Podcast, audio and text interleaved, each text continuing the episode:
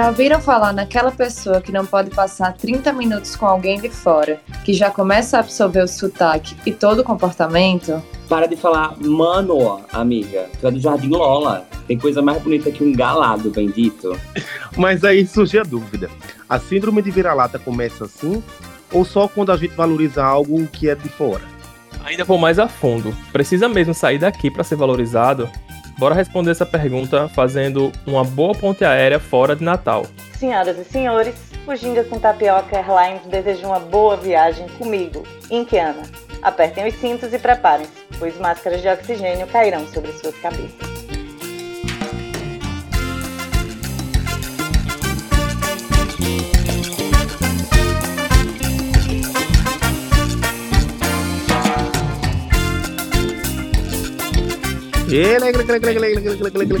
Tá passando. Ela vai fazer O efeito inicial é, é o Thaí Filho. É, a o, maioria bom dos que, efeitos sonoros são meus, né? o, o- o bom que eu tô aprendendo hoje, né? Como é que é o verdadeiro, a verdadeira pronúncia do, do, do nome de Incana. É Incana, não é Incana. É. Incana. Mas eu né? Pra o Incana porque o Incana ficava engraçado. Eu coloquei o Incana. Pode chamar só de Ana, inclusive, é de boa. Então vamos lá, gente. O episódio 21 do podcast de Conta Tapioca está iniciando. Eu sou o Jader, minhas redes sociais é arroba Jader Alves underline. E aqui estão os apresenta- apresentadores de sempre. E temos uma convidada hoje, então apresenta esses apresentadores, que todo mundo já conhece mesmo, mas para o reforço, né? E aí, galera, aqui é Altair, minhas redes sociais, arroba Altair SRF em todas as elas. Oi, gente, como é que vocês estão? Bia aqui. Sou Bia Maciel Underline em todas as redes sociais. E aí, galera, Veto, vocês já me conhecem. Arroba Veto Twitter no Twitter, Veto FSM no Insta, né? Eu não preciso nem dizer quem eu sou, porque eu sou perfeita. Popular, ela. E eu sou Ana Lu Medeiros, gente. É, vocês me encontram no Twitter ou no Instagram como arroba Studio. No Twitter é para me ouvir falar besteira, no Instagram é para acompanhar mais o meu trabalho mesmo. Eu sou artista visual, sou tatuadora principalmente. E é isso, vamos se conhecer mais aí ao longo do episódio. Pois é, e hoje com a presença ilustre de Inkiana. É, se você ainda não segue o Gin com Tapioca nas redes sociais, nós estamos no Instagram com arroba Ginga com Tapiocast e no Twitter no Ginga Tapiocast, certo? Nos siga por lá para você ter mais novidades quando o episódio sair, os outros episódios saírem e demais conteúdos. É, e hoje o tema do episódio 21, né, é essa ponte aérea de Natal com fora de Natal. Essa história de que de precisar sair de Natal para ser reconhecido, se isso é, é lenda, se isso bate com a realidade mesmo. Vamos discutir sobre Esse isso. encantamento, Né? Como, Altair? Esse encantamento que as pessoas têm, necessidade de sair, não sei o quê, como se o mundo lá fora fosse tudo mais bonito. Ele que já lá jogou uma fora, bomba, né? né? O que é lá fora, exatamente. Nossa, que filosófico a gente começou hoje, o que é lá Foi, fora. chega, chega, eu fiquei sério. E vamos começar eu- com, essa, com essa abordagem filosófica. O que é lá fora? O que é lá fora, filho? Bom, eu só comecei a entender o que é lá fora quando eu comecei a passear um pouco mais lá fora, né? Quando eu comecei a viajar sozinha para estudar, para trabalhar. Mas engraçado como eu nunca tive muito essa ânsia de, de sair de Natal. Acredito que por causa de uma série de privilégios que eu tenho, inclusive de ter uma família muito grande, muito unida, uma família muito legal, que me apoia nas coisas que eu faço, que isso é muito importante e raro também, né? Eu sempre fui metida a, a ser artista e isso me proporcionou justamente poder viajar para estudar, viajar para trabalhar. E foi justamente viajando para São Paulo, para Curitiba, que eu comecei a reparar como é, eu podia usufruir mais de Natal. Assim, eu chegava nos cantos, nossa, é de Natal, já começa com.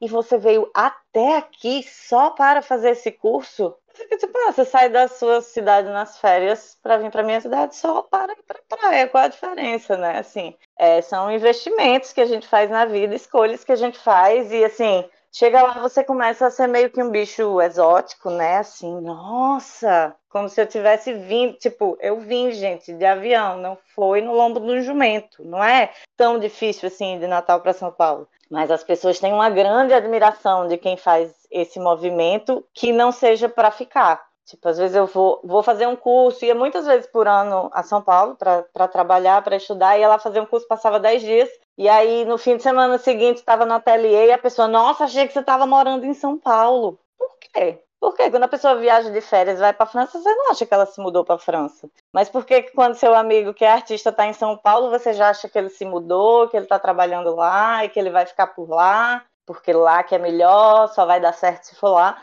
Inclusive, as pessoas perguntam diretamente, assim, não perguntam mais, mas quando eu comecei a tatuar, que eu comecei a me destacar, tinha gente que perguntava, quando é que você vai embora, assim? Você vai morar em, em São Paulo? Então, o quê? Não faz sentido.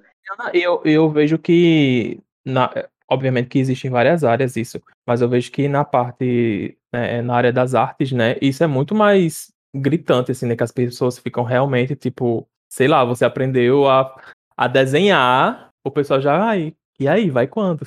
Ah, não, você não tá fazendo nada geral... lá fora. É, eu acho que nas artes em geral, e eu acho que assim, uma coisa também que ajudou muito com relação a isso é a internet, né? Hoje a gente tem realmente possibilidade de promover um trabalho, de se destacar de uma forma muito mais autônoma, mas hoje em dia a gente ainda tem muito uma galera que tem uma mentalidade, por exemplo, de que você só é ator se você for para Globo. Tipo, você é. não pode. As pessoas confundem muito você ser rico, você ser famoso e você ser bem sucedido no que você faz. E são três coisas totalmente diferentes. E as pessoas acham que você precisa querer tudo e querer Nossa, ser tudo. Nossa, eu ia puxar isso, isso. Eu ia puxar isso. De, é tipo, muito isso. O pessoal ter São Paulo como parâmetro de sucesso. Se você for para lá, você faz sucesso, mas isso não significa nada. Absolutamente nada. Não, e se você, sei lá, você se forma em artes cênicas aqui em Natal, vira um professor de artes concursado, faz ali duas peças por ano apoiado por um edital, paga todas as suas contas, tem suas férias remuneradas porque você se organiza financeiramente e consegue fazer isso. E você não vai ser rico, mas você também vai ganhar a grana que você ganharia fazendo um trampo que você não gosta, ou muitas vezes trabalhando em São Paulo, você vai ganhar mais dinheiro e ter mais oportunidade, mas você vai gastar mais, você vai ter um custo de vida, tem um, um suporte que você não tem se você não tem família lá, tem e assim, Óbvio que nada é regra, né? Cada pessoa tem suas circunstâncias. É só o problema é justamente esse: as pessoas tratarem como regra você precisar sair da sua cidade para ser bem sucedido ou famoso, ou o que, o que quer que Eu seja. acho que, na realidade, é inegável que tem uma concentração de oportunidades em São Paulo, né? É considerada a grande capital da América Latina e tudo. Mas o que tem muito aqui em Natal, e eu falo assim, observando não só é, a parte das artes, mas como é regra, por exemplo, quem se forma em medicina tem que fazer residência em São Paulo, ou pessoas que querem advogar têm que ir para São uhum. Paulo, tipo, eu sou advogada, eu tenho vários amigos que nem, nem pensaram em advogar aqui, assim, já foram para lá de imediato. Alguns ficaram extremamente frustrados, outros com experiência. Mas como eu acho que aqui no geral tem uma fuga de cérebros mesmo, que a gente estuda aqui, se forma, faz uma universidade de qualidade, faz uma universidade federal, enfim, ama o UFRN, sou apaixonada pela UFRN, por isso estou falando dela, mas tem um ensino de qualidade e simplesmente vai para lá, tipo, não nem pensa, nem cogita aqui, justamente por isso que vocês falaram de ver lá como ah, eu alcancei o sucesso e tal, mas será que é isso mesmo que você queria? Ou você parou para pensar sobre isso? Ou foi uma imposição de alguma coisa, de alguém, enfim é meio que um fetiche, né? Eu já tive um pouco disso, é, é, é esse fetiche, assim, ai, São Paulo, não sei o quê. É, assim, na nossa área, a Bia falou aí e tal, e para quem faz direito, e alguém que quer seguir carreira no mercado privado é São Paulo, né? Quem quer concurso, não. Aí realmente fica, tá, estuda e o concurso que passar vai. Mas quem quer, quem quer algo mesmo na, na área privada, aí faz aquele fetiche todo de São Paulo. Eu, eu já tive um pouco disso e já, e já refleti, e já refleti muito isso. E, e eu acho que essa é uma questão também é, são dois aspectos, né? Eu acho que quando a gente fala assim de São Paulo, e o primeiro, ah, isso que, que Encana falou, adorei Encana, o nome Encana, né? Bem sugestivo. isso que Encana falou, que tipo assim, não, é, é, ah, um salário, tipo, salário inicial de um jovem advogado no escritório de São Paulo é três vezes maior do que um salário inicial de um jovem advogado em um escritório em Natal, né? Mas você às vezes não não consegue refletir sobre outros aspectos que são essenciais para o seu bem-estar também, né?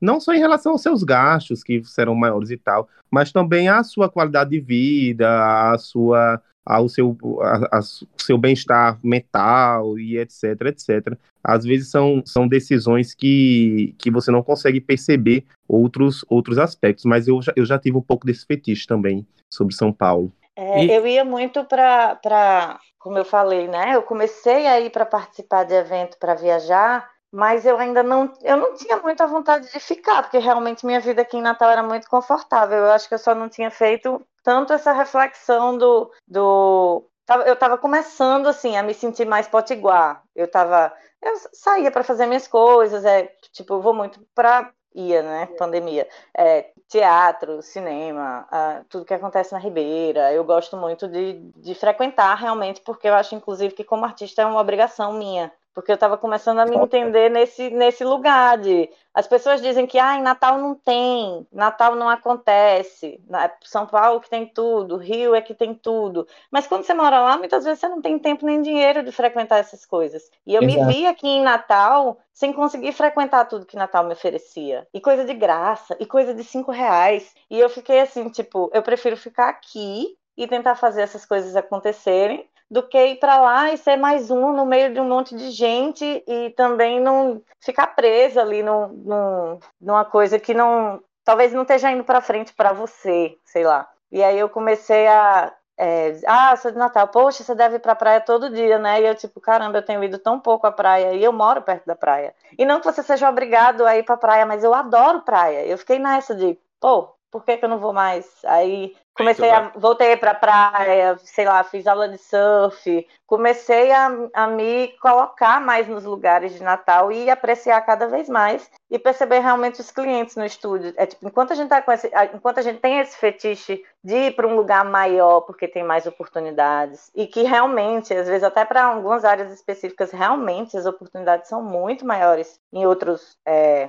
em outros grandes centros, mas é, enquanto isso o pessoal desses grandes centros está fazendo o um movimento contrário, eles estão com um fetiche bucólico de morar na serra, de morar no interior de Minas, é. de se mudar para a praia e pegar o passaporte nordestino deles, sabe? Então é tipo, se essa galera já experimentou essa vida da cidade grande e está saturada e querendo vir para cá, por que, que eu que estou aqui vou tentar ir para lá? Eu, para mim, nas viagens que eu faço, eu gosto de ir para lá, passar 10 dias, show. Eu volto, já não tenho saudade nenhuma. Porque não é meu ritmo, não é meu ritmo.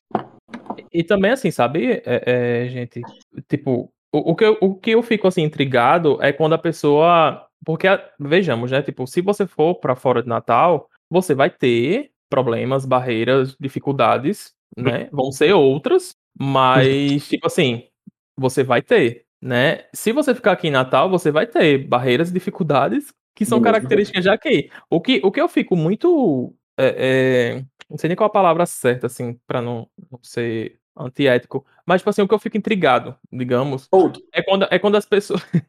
às vezes sim, às vezes sim, viu, Veto? Às vezes é puto mesmo a palavra. Mas é quando as pessoas vão para fora e pintam como se fosse um mundo assim. Caralho, eu vou sair de Natal, vai ter um emprego, né, assim, é. top de linha, vai ter um apartamento em cima de onde eu moro, ou de, em cima de onde eu trabalho, é, é, comida na geladeira sem um pre... Eu fico assim, eu fico, não, bicho. Ai, porque... amigo, é isso que eu detesto também. Eu detesto isso também. Porque eu conheço, eu conheço amigos que foram para São Paulo, só que eles são pessoas extremamente privilegiadas. E, é, é, e, tipo assim, ah, o salário lá é muito alto. Mas um aluguel, meu filho, em São Paulo, de um quartinho, dois metros por dois metros, que agora, agora um também tem aquelas. É, um cativeiro, né? Tem aqueles, aqueles guarda-roupa que viram uma cama, que viram uma cozinha, que vira um banheiro. Né? É um. É um. É um.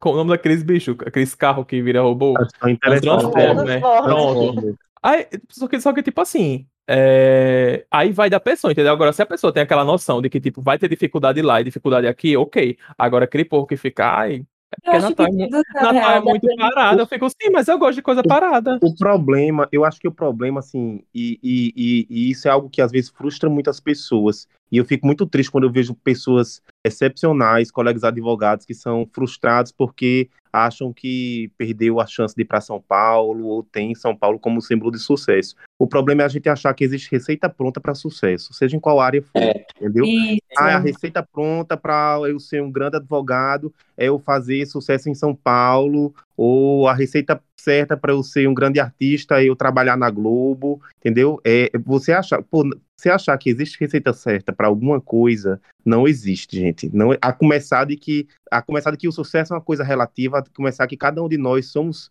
pessoas diferentes e e o sucesso não é um aspecto só da sua vida, né? assim, amigo, não existe, não existe isso... sucesso profissional sem um bem-estar pessoal, sem uma vida é, do jeito que você quer, sem uma vida amorosa do jeito que você quer, sem um conforto do jeito que você quer. O sucesso é a conjugação de vários fatores positivos de sua vida, não é, não é um só, né? Fora, amigo, que isso abre muito espaço para que você se frustre, né? Quando você, você não, cria um modelo de sucesso. É isso, grande, nossa, eu conheço tanta gente, eu conheço tanta gente excepcional e fica se frustrando porque, ah, não sei o que, São Paulo, São Paulo, São Paulo. Como eu disse, eu já tive esse fetiche de São Paulo também, mas, nossa, as coisas aconteceram tão rápido para mim e hoje eu olho onde eu tô e disse, caramba, tipo, se eu tivesse ido para São Paulo, tenho certeza que nada do que eu consegui fazer e que eu tenho para mim que é sucesso na minha carreira profissional hoje, eu teria conseguido fazer, entendeu? Exato.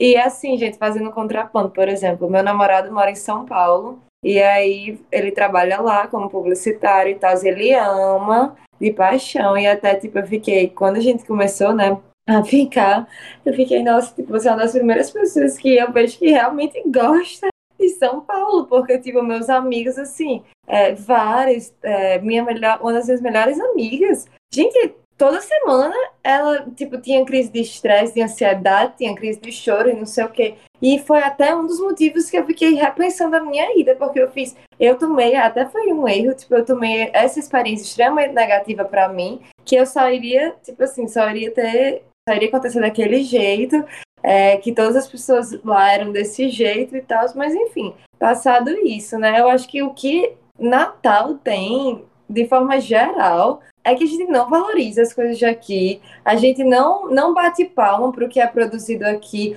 Agora uhum. que minimamente a gente começa a achar o máximo as marcas daqui, ou tipo, seja o, o supermercado daqui, ou sei lá, a produção local, mas isso é um fenômeno de cinco anos para cá. Porque, assim, não era, tipo, pelo contrário. A gente não é muito de ir para peça, por exemplo, mas quando eu vi uma peça do, do Rio ou de São Paulo, ou, sei lá, do Eixo-Sudeste, o teatro lotava. E, tipo, a divulgação que tinha e tal. E quando eu comecei até a frequentar mais teatro, eu sentia isso, que às vezes eu ia para peças aqui, tipo, não via o mesmo público. Eu ficava, gente, mas não, é, esse povo não gosta todo mundo de teatro? Tipo, cadê todo mundo aqui também? Assim, é uma coisa que eu sinto, pelo menos. Ainda sinto muita falta. E acho que até o Ginga foi uma forma da gente desabafar sobre essas coisas, porque é muito complicado. E aí que tá, entra também uma coisa do. É, não é todo o público que frequenta o, teatro do shopping pagando 300 reais no ingresso que gosta de teatro. Tem muita gente que gosta de dizer Exato. que está no 300, no, pagando 300 reais no ingresso no último piso do shopping. É verdade. Porque tem muita gente que paga esses 300 É a mesma galera que diz que em Natal nada acontece, porque as pessoas elas não querem consumir o que está aqui, elas querem consumir o que está na moda, o que é status, o que é o, enfim, o que está em alta. Então, assim, a pessoa acha ok pagar 200 reais para ir no teatro do shopping, mas acha um absurdo pagar 40 reais para ir na Casa da Ribeira assistir uma peça excelente, que, tipo, sério, eu não me decepciono quando eu, quando eu vou para as coisas produzidas por pessoas daqui de Natal, galera do audiovisual, galera do, das artes cênicas. Sério, é muito, a gente tem muita qualidade disponível. E quantas vezes a gente não já viu alguém daqui que, assim, tem ali, tá? Começa a se sobressair, tem ali o seu público que reconhece, mas que só estoura depois que vai na Globo e faz uma participação em alguma coisa, que participa de um programa, que fica famoso porque ganhou um prêmio de não sei o quê. Mas, assim, é como o Bia falou, eu acho que isso tem melhorado, eu acho que as pessoas têm feito realmente um, um movimento de olhar para a nossa cidade e apoiar realmente as pessoas e os artistas que conhecem, não são artistas, como eu falou, marcas, produção local, eu acho que tem uma tendência muito nesse sentido e que eu acho muito positiva. E que um dos motivos que eu não tenho vontade de sair daqui é realmente reforçar isso. Eu acho que eu tenho oportunidades muito boas aqui e eu gosto de, de aproveitar elas. Assim. Cara, é, poderia ser chocante, é, né? E eu, eu acho que, tipo assim, isso vem muito, olha, é muito errado esse tipo assim, essa mídia universal que esse modelo de concessão midiática que, que a gente tem aqui no Brasil, tipo assim, uma concessão de televisão para o país inteiro, é, acontece isso, né? Acontece isso. A produção cultural, a produção artística, a produção, a, a produção profissional, tudo é voltado para o Centro-Sul, porque é lá onde está o grande mercado consumidor. E aí o bom é o bom é o que, é como você disse, o bom é o que passa na Globo, o bom é o advogado que consegue uma coluna na Folha de São Paulo, o bom é isso, o bom é aquilo, cara, tipo assim, é, é, essa, essa, mídia universal, esse modelo de concessão de mídia, eu, eu acho um dos aspectos muito errados do, do, do nosso país, sabe? É, tem outros países de dimensões continentais. É, Para quem me conhece, sabe que eu não, adoro, eu não adoto os Estados Unidos como modelo de nada, mas é, é um ponto positivo. Por exemplo, lá não tem uma, uma grande rede de televisão que tem concessão para o país inteiro, entendeu? As concessões são regionalizadas e isso acaba tendo o poder de, de você conseguir também potencializar mais as, as, a cultura regional, é, os profissionais regionais e, e, e, etc, né? Por isso que eu gosto da TV diária. O, que tu estava dizendo tinha tudo a ver com o que eu ia falar antes de tu falar, que é o, o pessoal daqui é, que, que chega e que fala que, ah, não, porque aqui não acontece, falta muito olhar para cá, porque eles estão com a visão muito para fora, eles estão consumindo esse, esse, esse tipo de conteúdo de fora, porque eles não olham para onde eles estão andando, por onde eles estão passando. Ele, ele não olha para o artista que está que tá tipo, passando do lado dele na calçada que é tão bom quanto o artista que ele vê na Globo, por exemplo, sabe? Quando, quando a gente faz o exercício de começar a olhar para cá, a gente vê que aqui apesar de ter, de ter tipo, uma fraqueza em incentivo, a gente pode transformar essa fraqueza em espaço. Então, tipo, e, e ninguém se liga nesse, nesse toque aqui, sabe? Tipo, ninguém se liga em, em, em prestar atenção que aqui tem um espaço muito grande que às vezes a gente coloca como fraqueza. É um, é um vazio que a pessoa coloca como se não existisse. Mas, tipo, existe. Nossa, e, e é, pelo pegando no que, no que Veto falou, esses dias eu, eu participei de uma, eu vou falar mais melhor sobre isso no, no quadro, mas eu participei de um, enfim, de uma extensão, de uma imersão com a minha psicóloga, de um projeto que ela tem, e lá ela levou uma cantora que eu não conhecia. Aí em determinado eu momento ela pede pra gente fechar os olhos, e essa mulher cantou, que eu dei olho fechado assim, eu fiquei, mano, não conheço a voz dela, não. Digo, Quem era? É, o nome, o nome dessa cantora é Silvia Sol. Ela tem, ela tem um disco, é sua amiga. Nossa senhora, e tipo assim, gente, uma cantoraça. Aí ela foi e falou: Não, mas eu tô na batalha faz tempo, tal e tal. Aí tem alguns músicos que ela falou, que é Caio Padilha, é, Sami Tarik, Cristal. No disco dela tem, tem é, participação de Margareth Menezes, tipo assim. E, e eu, e eu refletindo sobre isso e pra, e pra vir pro episódio, eu comecei a perceber que, tipo assim, porra, existe um universo aqui em Natal, né?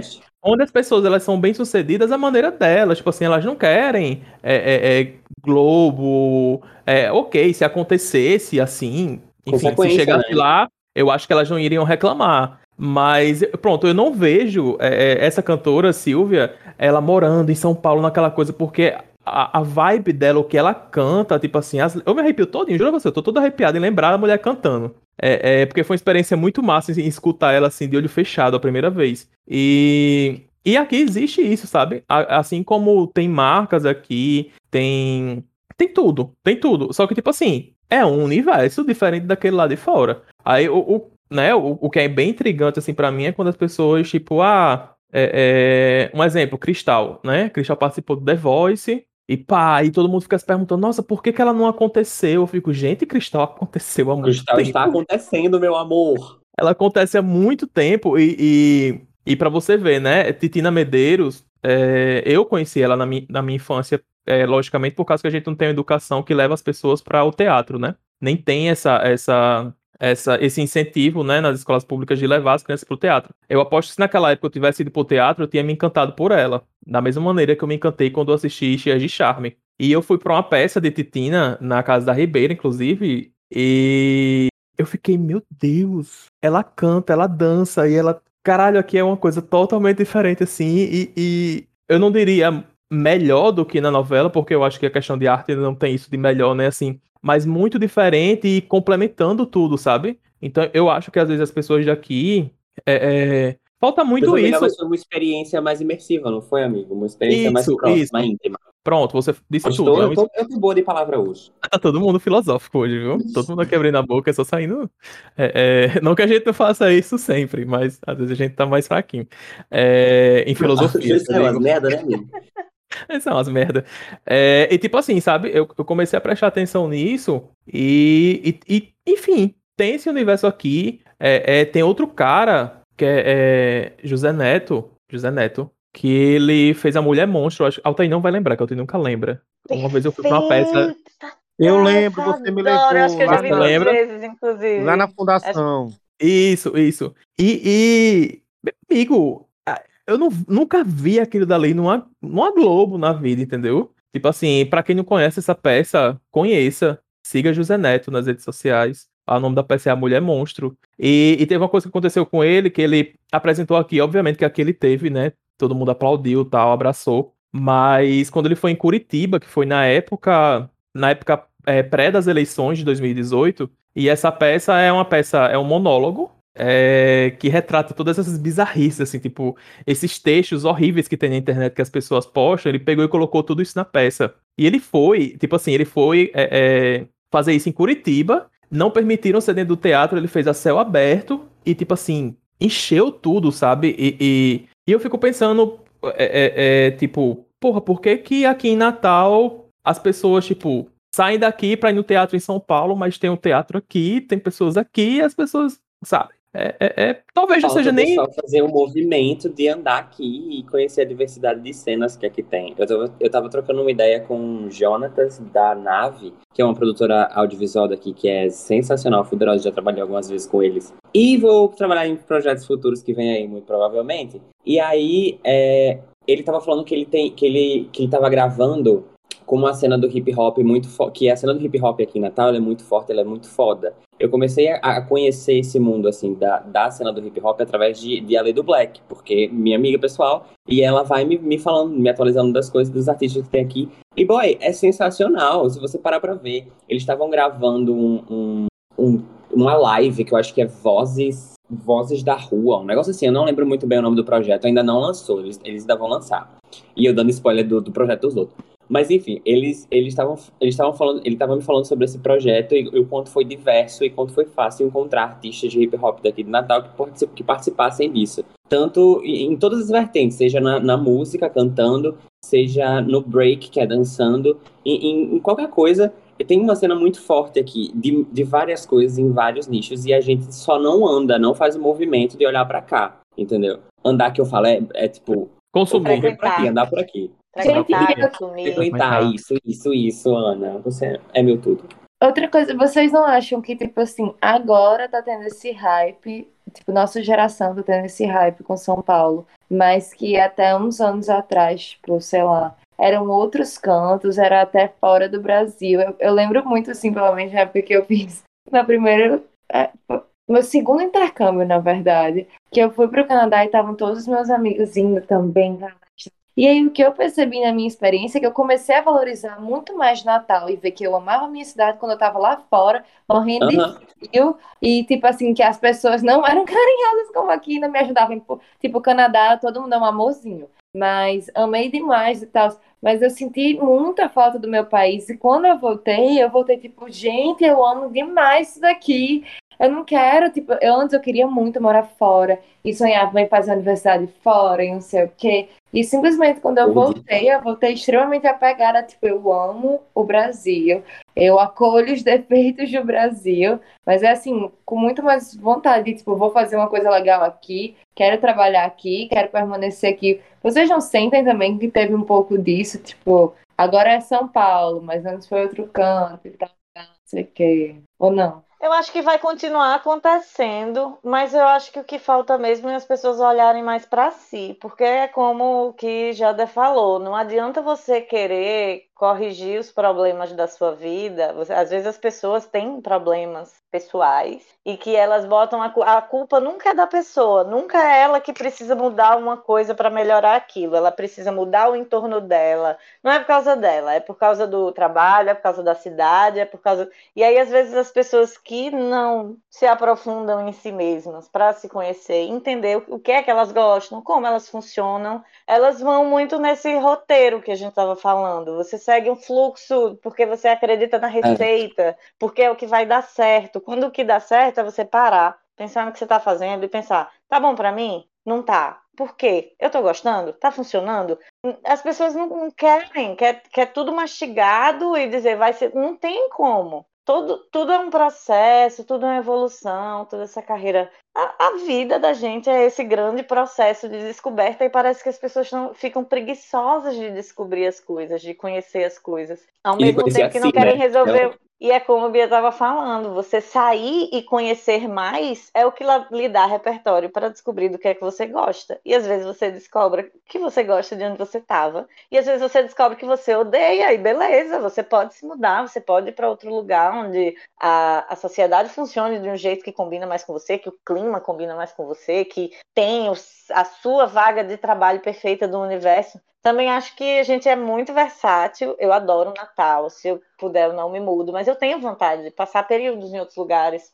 Ah, sei lá, fazer é, continuar na carreira acadêmica, fazer mais alguma coisa e morar um período e depois voltar, ou nem, porque às vezes você vai para passar um período e sua vida muda e você fica a vida inteira em outro lugar e não é o que uhum. você esperava, mas é o que está funcionando. Eu acho que tem que aceitar mais tanto isso de você. Eu acho que você tem que valorizar o que você tem, seja em Natal, onde diabo você tiver, porque é como você falou, os problemas vão existir. Se mudar, não vai resolver os seus problemas. Você só vai trocar de problemas e você vai ter que resolver eles lá também, né? Menino. É isso aí. É, é, é, quase ela ela agora, viu?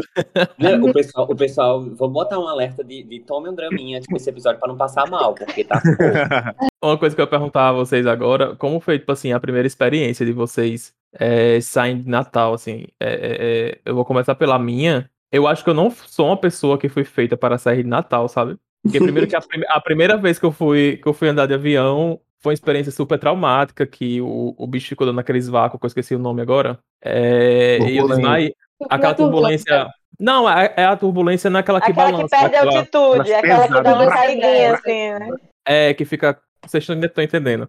Aí. Nossa, foi uma merda. Aí, isso indo pra, pra São Paulo. Aí, quando cheguei lá, tava chovendo. Tipo assim, chuva em São Paulo não é uma coisa não é uma chuva de verão e Natal, tipo assim, é o mundo caindo, tudo desgraçado. É, só fiquei dentro de casa, aí da segunda vez que eu fui, aí realmente eu fui para ver como é que era, tal e tal. É, teve experiência com o frio, fui pra um show da cantora que eu gosto, show de Shakira, não sei o que, com os meus amigos. Só que mesmo assim, sabe, tipo, é, não é dizendo assim, nossa, nunca irei em São Paulo. Tipo assim, eu nunca irei pagar 36 reais num, num, num, num sanduíche de mortadela. Isso é uma coisa que eu nunca vou fazer.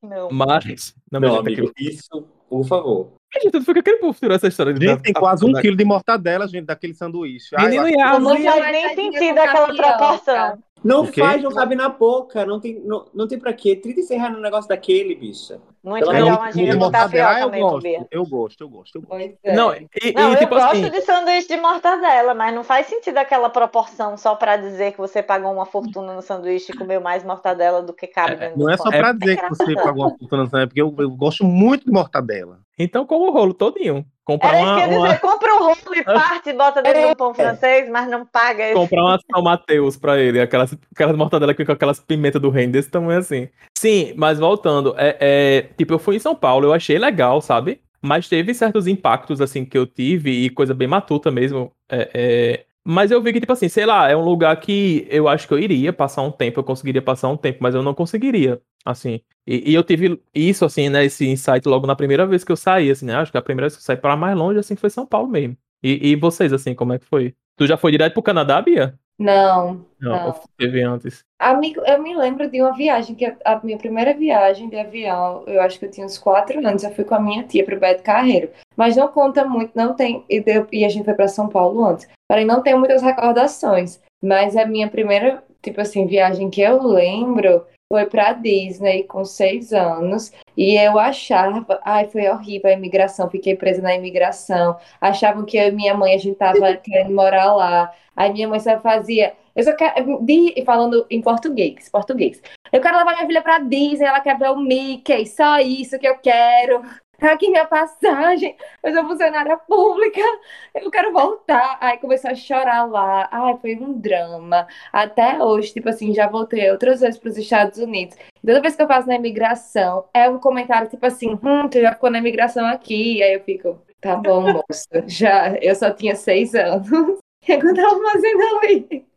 Mas, tipo assim, acho que a primeira experiência que me chocou mesmo de valorização e, como você falou, de tipo, de até compreender melhor a minha cidade e a estrutura da minha cidade, apesar de que por muitos anos, eu já comentei aqui com vocês, eu vivi numa bolha gigantesca aqui em Natal e tipo de frequentar os mesmos lugares, de ter de só frequentar lugares de modinha, de não conhecer o que minha cidade oferecia. Tipo, por muitos anos eu fui assim. O que realmente quebrou a minha bolha foi a Universidade Federal, que eu fui ver. Nossa, tem outras pessoas que também moram na minha cidade que fazem coisas muito legais e que eu não fazia ideia e que eu não tinha noção e comecei a frequentar outros ambientes e comecei a ver, né? Mas acho que tipo a minha grande experiência até com a cidade de Bia, moradora de Natal, natalense, tipo vivenciando tudo, foi com 17, 18 anos, foi descobrir é, o Beco da Lama, foi pro ateliê e, tipo,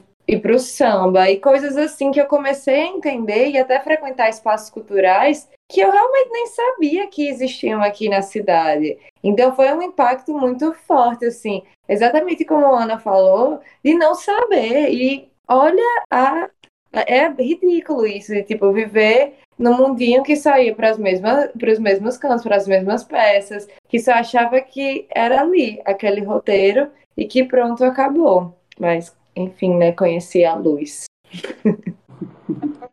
Não, eu sou, eu sou, eu sou muito satisfeito com minha cidade, eu gosto muito de minha cidade. É, eu realmente, tipo assim, eu não, eu não me vejo, eu não tenho, eu não tenho mais a necessidade, eu não me vejo é, ah, vou sair da minha cidade para trabalhar em outro local. Não, eu acho que esse daqui é de fato o meu lugar. Eu adoro viajar. Eu não, eu não, eu, se eu percebesse que seria profissionalmente bom para mim, sei lá, de repente ir para Brasília ou ir para São Paulo, eu não, eu não abriria mão disso, mas é, tudo, tudo girando em torno de, de tipo assim, ah, de um projeto que é um projeto que eu tô agora aqui em Natal, entendeu? Tipo, é, então, é, eu realmente me encontrei aqui, eu não, não sinto necessidade de, de sair de Natal em nenhum aspecto. Eu acho que, que minha vida, de fato, de fato, é aqui.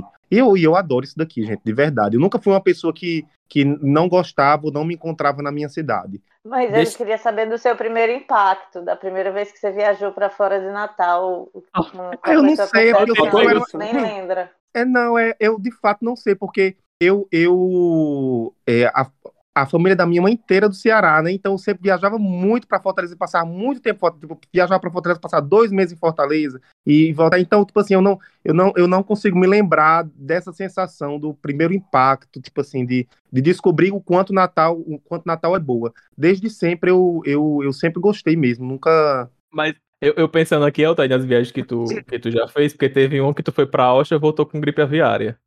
Foi! Aí... Eu voltei com H1N1. Mentira, Thaís. Gente, foi uma coisa impactante, porque é, é, a, a Covid-19... Depois dessa, minha filha... Né?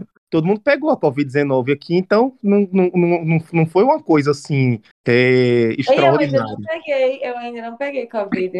Eu também não, eu acho. É comum. A H1N1 eu viajei para a Áustria quando eu voltei. Voltei com uma tossezinha, fui no hospital, a mulher já chegou no hospital botando a máscara. Era uma coisa assim, realmente, tipo assim, imagina a primeira pessoa que pegou a Você Covid que aqui na Natal. Eu, eu fui, eu fui, eu fui, eu fui, é, a seg... eu era a segunda, eu me lembro que eu era a segunda pessoa da minha escola que teve H1N1. Então foi bem no início. E Meu foi uma história Deus. assim, gente. A, mulher a, a, enfermeira já chegou colocando a máscara, minha mãe já saiu chorando para um lado. É, o povo na escola fazia roda de oração, juntaram as turmas, tudo ia na quadra da escola para fazer roda de oração, porque eu tava com H1N1. Foi, foi uma resenha essa história da H1N1, entendeu? E não tinha WhatsApp, não tinha nada dessas coisas na época, entendeu? Aí eu falava com o telefone com minha melhor amiga e ela repassava as notícias pra turma, e a turma fazia uma rota de oração. Era uma, era uma, era uma resenha. Depois dessa, meu filho, tem que amar Natal mesmo. É, entrando um pouco outra coisa nessa coisa de Natal, né? Eu sou. Agora eu tô com o cabelo normalzinho, mas eu passei muitos, muitos anos com o cabelo muito colorido. Hoje eu tenho muita tatuagem, sempre gostei de andar de bota, cabelo curto, cabelo raspado, as pessoas olham muito para mim. E eu ouço muito isso do, se você for para São Paulo, você não volta. Se você for para Nova York, você não volta. E, Critério para não voltar já... para Natal. Eu já fiz uma viagem, uma viagem para os Estados Unidos e eu tava com o cabelo bem curtinho, é, cinza, assim, tava bem, e tipo, casaco e tal, e voltando, e eu não passei, parei na imigração porque vinha um monte de gringo e eu vinha na rabeira dos gringos, e assim, eu sou bem branca, eu tenho um olho claro, e tava com esse cabelo descolorido, passei de gringa, passei direto, meus pais ficaram e eu passei direto sozinha. Eles, é, assim, eles não ficaram, foram levados para a salinha, mas, tipo, olharam, passaporte, blá, blá, blá. E eu passei como se eu fosse gringa. um gringo entrando. Ah, é. essa é gringa. Mas, mas Ana Lu, é, já que você tá falando, depois vai falar sobre essa experiência, a primeira experiência de sair de Natal. Tipo, você tá. tem algum, assim, mais notável, é, fora de você de gringa, ou... Então, a minha família é toda, é, pelo lado da minha mãe, é do Ceará, então a mesma coisa que a Altair falou. Primeiras viagens foi muito. Enquanto eu viajei de férias, eu não senti esse impacto, porque para mim era tipo, eu vou, vou conhecer outro lugar. Férias não é uma realidade. Eu fui para o Beto Carreiro também, acho que com uns 10, 11 anos. Fui para Brasília. Minha primeira ida de avião, eu acho que foi Brasília, que eu me lembro com clareza, com os seis, sete. Então, para mim, era só. Era igual ir para outro bairro para casa de uma tia, porque você não vive a cidade, você não. Então, acho que eu só comecei a sentir esse impacto quando eu comecei realmente a viajar por conta própria para trabalhar estudar. E aí foi nisso, de participar de evento e participar de evento em outros lugares e as pessoas serem muito antipáticas e eu ficar tipo, nossa, quero voltar para.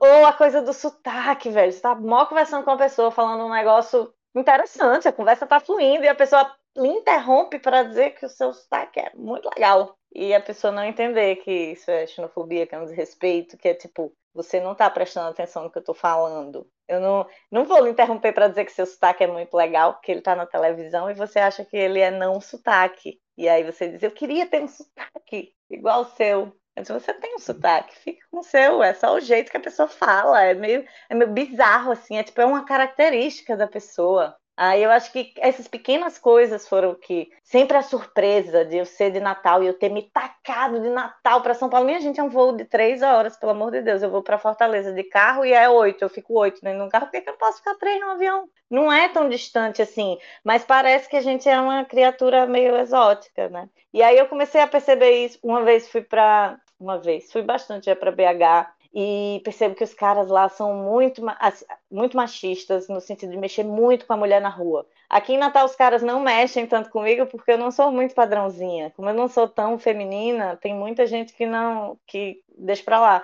Lá, cara, você não caminha um quarteirão sem levar uma buzinada, é assim, insuportável. E aí que vai caindo aos poucos essa ficha do que todo lugar tem os seus problemas e que você vai ter que conviver com eles. Então, assim, preferi aproveitar que tenho suporte em Natal, tenho família, tenho, tenho clientes, tenho um monte de gente que já conhece meu trabalho aqui. Para mim faz muito mais sentido construir coisas aqui, mesmo que sejam de portes muito menores, mas que vão ser muito satisfatórias para mim no nível pessoal, do que ir para lá só para dizer que eu tô lá. Porque às vezes é isso, às vezes a pessoa tá só dizendo que tá lá, mas fora isso, nada tá funcionando. E como eu falei, e às vezes a pessoa vai e super funciona. Eu me sinto bem adaptável. Eu acho que se precisasse, eu iria para outro lugar, ia me adaptar, ia fazer o mesmo movimento que eu fiz aqui, de encontrar em outro lugar quais são as coisas que me satisfazem, etc.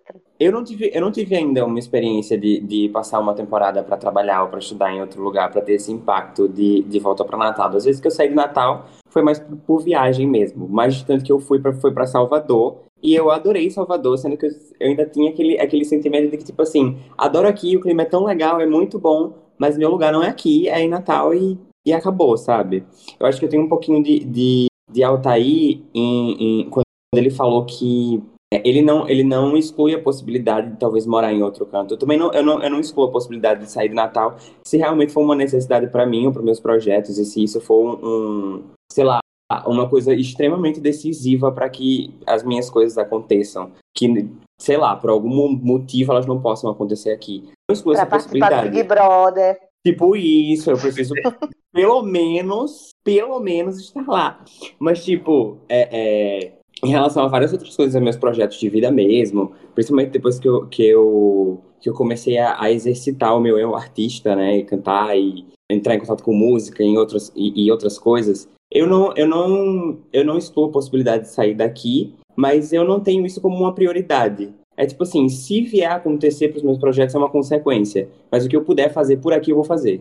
Sim, gente, então eu acho que a gente já passou por todos os tópicos e pontos, né, que, que nós conseguimos passar. Se você que está escutando o episódio tiver mais alguma coisa para falar sobre isso, fala com a gente no, no Twitter, no Instagram, tá bom? É, Ah, tem só lembra- uma coisa que a gente falou, faltou, faltou falar assim. Na primeira oportunidade que É. você tiver de valorizar o que tem aqui, faça. Faça. Se você tiver a oportunidade de Sim. crescer em outro lugar, nunca esqueça daqui.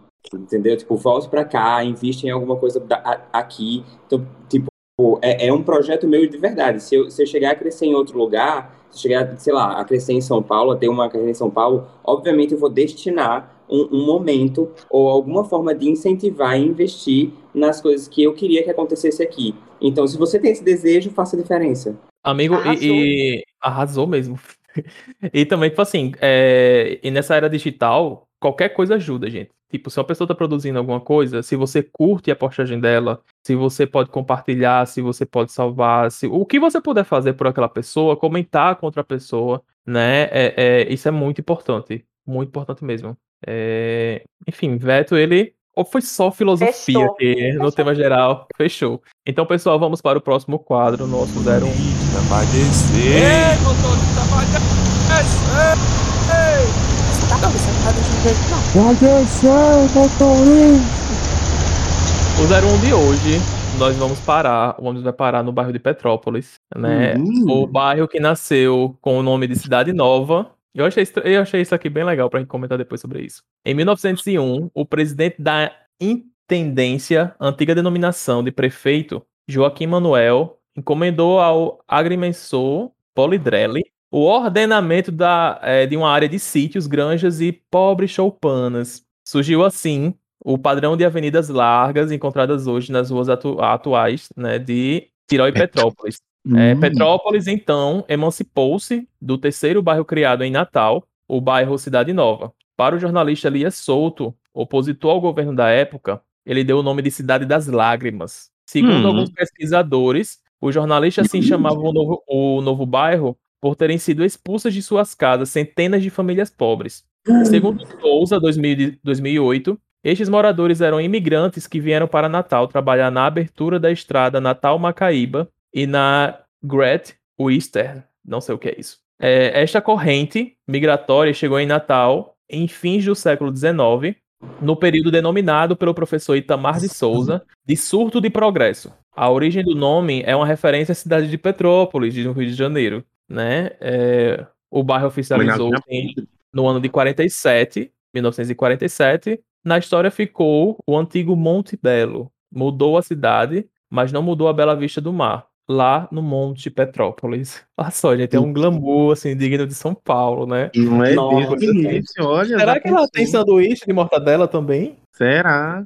É, Jade, a Great Western é a companhia Ferrovia, né? ferroviária, se eu não me engano, é. É, é a ferroviária. Então é da construção da estrada de Macaíba e das ferrovias. Eu gostaria de acrescentar sobre Petrópolis o Uhum. texto do Wikipédia que eu acho que é muito ilustrativo, assim. Aspas. Ai, que tudo. Juntamente com o bairro vizinho do Tirol, Petrópolis ostenta uma relevante imagem simbólica positiva.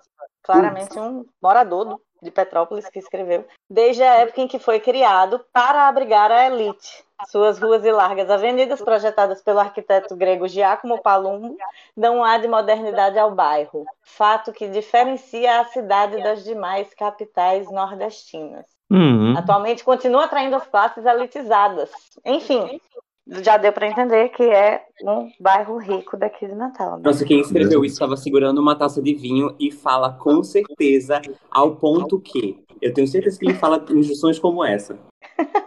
É, agora, eu fico passado. Gente, não é falando mal do bairro de Petrópolis, não, viu? Mas eu estudei por ali no meu ensino fundamental todinho. E o povo tinha um glamour, um glamour, um glamour com Petrópolis. Vocês já andaram em Petrópolis quando tá chovendo? Minha gente, é uma não água. tem como, né? É água no existe- meio da canela. Existe um estudo de arquitetura dos, dos, pont, é, dos pontos de alagamento ali, dos cruzamentos das ruas, né? Então, tipo, Natal. É, uma coisa que Natal realmente não evolui é no saneamento e no escoamento das águas, né? Cada obra que faz é um alagamento novo. Olha, porque eu já nasci e me criei aqui. Eu nasci e me criei aqui no Igapó. Tem umas zonas que alagam, mas faz sentido, porque fica em lagoas de captação, sabe? Mas Sim. ali em Petrópolis, tipo assim, até hoje eu fico pensando, minha gente teve esse planejamento todo e o povo não pensou na chuva? Será que era um período assim de seca mesmo, assim, quando foram A noiva do sol. É, a noiva do sol, né? E outra coisa que eu acho bem, bem legal lá em Petrópolis, bem legal assim, mas também já é outra crítica, é sobre o carnaval no Largo do Ateneu. Sim, Porque, é. tipo assim, te- tem, o carnaval que é tradicional do Largo do Ateneu, né? Sim. Onde realmente, tipo assim, né, tem os bares fecham, a galera faz a- aquele bloquinho, aquele bloquinho assim, de rua. 300 reais a camisa, né? Uhum. aquele, aquele bloquinho que ninguém vai, assim, você fica na calçada e colocaram o palco, né, do Polo Petrópolis ali na rua do lado do Ateneu, não, não lembro qual é o nome daquela rua. Minha gente é muito imprensado e tipo assim, existe, existe um largo realmente que é ali do lado da Praça Pedro Velho, a Praça Cívica, que Era isso que eu ia sentido, dizer. né? Aquele polo faria muito mais sentido na Praça Cívica, que além da praça, a rua é muito mais larga, né? Juntando tudo, fechando Com tudo ali, certeza. dava realmente um espação. E assim, a gente tá dizendo, ah, fala mal, fala mal, mas eu acho Petrópolis muito bonito. Eu tenho um carinho Eu muito grande por, por Cidade Nova e Petrópolis, ali- ou tirar Petrópolis, que é ali por Cidade Nova, né? Eu sou, eu sou formada em arquitetura e urbanismo também, então é, fiz estudos naquela área, é, trabalhei um tempo como IFAM também. Tem umas casinhas lindas, modernistas, com os cobogós e os pilares. Eu adoro andar por lá, passear por lá. Ah, é muito lindo E- mesmo. É muito lindo mesmo. É muito lindinho. Tem lojas que eu gosto, tem restaurantes que eu gosto. Realmente tem um pouco dessa pompa, mas eu acho que eu já aprendi a ignorar tanto isso, esse, esse- essa faceta do natalense que eu já que eu relevo, eu relevo e uso que É uma tem coisa, de bom uma coisa que eu gosto muito de Petrópolis é essa, é porque tem muita árvore. Eu consigo enxergar Sim, muita as árvore. árvores são antigas, as árvores são enormes. Exatamente. Não lembro se vocês lembram de um tempo que aventaram a possibilidade de. Ah, não, porque a Hermes engarrafa muito. Vamos Eu derrubar o canteiro central da Hermes para largar. Eu fico, minha gente! É sério que essa é a melhor solução que vocês têm? Aí não tem eu- como falar de Petrópolis sem falar do mercado, que é um ponto Era isso que eu ia falar que- agora. Nossa. Que acontece encontros culturais, comida, Hum. comida tradicional, comida de boteco, tem. Houve um tempo que tinha evento lá, já teve evento, já participei de evento de quadrinho lá, de exposição. Então é assim, é como o Veto falou, a gente tem muitas potências, a gente tem que aproveitar essa coisa do dizer que aqui não tem para pensar em desenvolver, se juntar com uma galera. Eu vejo muita gente falando assim, as coisas assim, ai, porque a panelinha, tem uma panelinha. Porque é normal quando você vai começar uma coisa, você juntar um grupo de Exatamente. amigos e trabalhar com as pessoas que você confia e aquilo ir crescendo de uma maneira orgânica. Então, Uhum. se achegue na panelinha, se aquela panelinha não lhe cabe, não é sua vibe, crie sua panelinha, comece a, a conquistar os espaços. E tem também que as coisas se conquistam aos poucos. As pessoas às vezes veem as coisas funcionando e, ah, e, e quer fazer um evento megalomaníaco. É, um, um exemplo que me ocorreu aqui, um pouco nada a ver, mas você acha que vale puxar? Porque, inclusive, eu falei que minhas primeiras realizações de que eu queria estar em Natal foram viajando para evento. É, que nem você vê um evento como a Comic Con em São Paulo, que arrasta rios de dinheiro, e querer pela primeira vez fazer um evento de cultura pop enorme em Natal do nada. Tem um amigo meu que tem um evento grande de cultura pop aqui em Natal, que acontece na Arena das Dunas, e que começou no ensino médio, na quadra do colégio, com 20 pessoas. Eu. é, você ganhava um concurso e o prêmio era um CD de anime pirata gravado no computador. E hoje é um evento que você participa e você ganha, sei lá, videogame. E tem atração internacional. Então eu acho que falta a galera acreditar e investir realmente no, a longo prazo nas coisas, porque as pessoas vão com muita sede ao pote e tentam fazer um negócio enorme. Ano passado mesmo teve um show, ia ter um show aqui no Arena, um show de metal, que disseram que ia ter, sei lá, tinha alguma atração internacional assim, bem fora do real. E foi uma Uhum. grande furada, cancelada em cima da hora. Então é assim, a gente realmente não é São Paulo, mas a gente é Natal. Então vamos fazer as coisas nas nossas proporções, dentro das nossas possibilidades e cultivando e deixando elas se desenvolverem, né? É sobre se conhecer. Isso. É, Altair, você ia falar? Eu ia falar do mercado de Petrópolis, que uma vez eu fui bebo tomar café da manhã lá de 6 horas da manhã. Que Uma. Caldinho. uma experiência interessante. Cuscuz com carneiro. Mulher, que ódio de Altair. Filho que É o sustenta. E também outras coisas que eu queria pontuar no bairro de Petrópolis são é, as escolas que tem lá, né? Desde as mais tradicionais, né, as particulares, que eu acho que é a escola doméstica, é o Henrique Castriciano, né? Que é um complexo. E também Sim, o. Ateneu Norte Rio Grandense, Ateneu, né? o Anis Segunda Teixeira, ensino médio mais antiga do Brasil, sabia? a escola que passou, que eu estudei no meu ensino fundamental, que funcionava, agora ela mudou, né? O local dela, mas que funcionava dentro da, da UNP, da Floriano Peixoto, a Escola Quarto Centenário, que era referência nacional em, em educação. É, o Palácio dos Esportes, né? Que foi, tipo assim, o primeiro ponto, assim, da questão de, de incentivo ao esporte aqui em Natal, né? De ter um espaço para as pessoas praticarem. E eu acho que é a Praça Pedro Velho. Eu tenho muitas lembranças a da praça. Biblioteca Câmara Cascudo também, que é Sim. pronto. Esse é um espaço dos que eu sinto mais falta em Natal, é uma grande biblioteca com projetos, com Ai, acontecimentos. saudade. Fez muito verdade. parte da minha infância, porque eu fui. é, eu fiz acho que uns 10 anos de balé no balé municipal, e lá eles têm uma biblioteca e uma gibiteca, né? Então, eu, tipo, eu vivia enfiada nessa gibiteca e, e eu não vejo, realmente não vejo essa cultura de você frequentar, de você sair. Hoje em dia, ainda mais, menos ainda, que você tem tudo no celular. Mas é muito diferente você estar lá no meio de um monte de livro e você poder folhear e, tipo, tanto Não, projeto gente. que se pode desenvolver num espaço como esse, e até lançamento de livro, enfim. Aí, tipo, pandemia não deixa nem a gente sonhar com essas coisas, né? Mas é um, são locais que eu gostaria de pontuar, ver né? voltando a funcionar. A, a Câmara Cascudo eu acho que estava fechada até antes da pandemia, por enfim, outros motivos de má gestão que a gente já conhece, infelizmente. Mas tenho esse sonho, tenho esse sonho. Então, gente, já falamos do carnaval, já falamos de todas os- as obras que tem lá em Petrópolis, já criticamos também. É, então vamos para o próximo quadro, o Que Diabo é Isso? Valha, mulher, que diabo é isso? Valha, mulher, que diabo é isso? Valha, mulher. Mulher, põe foi. Diabo é isso? Que diabo é isso? A vinheta, por favor, tá aí, filho. que ódio. Gente, vamos, vamos respeitar a, a ordem alfabética, certo? E vamos deixar por último Ana, que aqui o convidado ele fica por último, tá, Ana? Acho certo. Vamos respeitar a ordem É. alfabética e o A vai ficar por último. Isso. Que absurdo! Fica aqui minha licença, Já começando a falar o meu que diabo é isso, porque senão eu vou ficar por último. Gente, o meu que diabo é isso hoje é sobre aquela resenha de Bolsonaro para variar, né? Toda vida é a resenha do Bolsonaro. A resenha do Bolsonaro que falou aquela história, aquela merda do, de, de que o- o- um relatório, e ele fala assim, né? Ele chega ali naquele cercadinho dele se achando o gostosão, o supra-sumo, dizendo, olha, não sou eu que estou dizendo, não, é o O relatório rei do do Tribunal gado. de Contas. O relatório do Tribunal de Contas está dizendo aqui que 50% das óbitos registradas como Covid não foram Covid. Pelo menos 50%, e que em primeira mão estão dizendo. Aí, duas horas depois, o Tribunal de Contas soltou uma nota dizendo que jamais teve algum documento elaborado por. por... Isso é, pra, pra mim, isso é bem o que diabo é isso, entendeu? Porque o que diabo é isso não é, só, não é uma coisa ruim, é uma coisa que você não acredita que tá acontecendo, entendeu? Um dele, né, amigo? Vários significados. Já o meu, que Você nem consegue comentar, né? Desculpa, Bia. É só aquela Não. coisa que você não consegue comentar. A expressão é essa, assim, o que era mesmo. Exato. Exato. Davi. E a minha vai ser também bem assim. Eu não sei se vocês viram, gente, mas. E aí, gente, meu, que diabo é isso? É realmente assim, quando eu li, eu fiquei tipo, pelo amor de Deus. É que simplesmente em Macaíba, é, a gente perdeu 100 doses da vacina da Pfizer.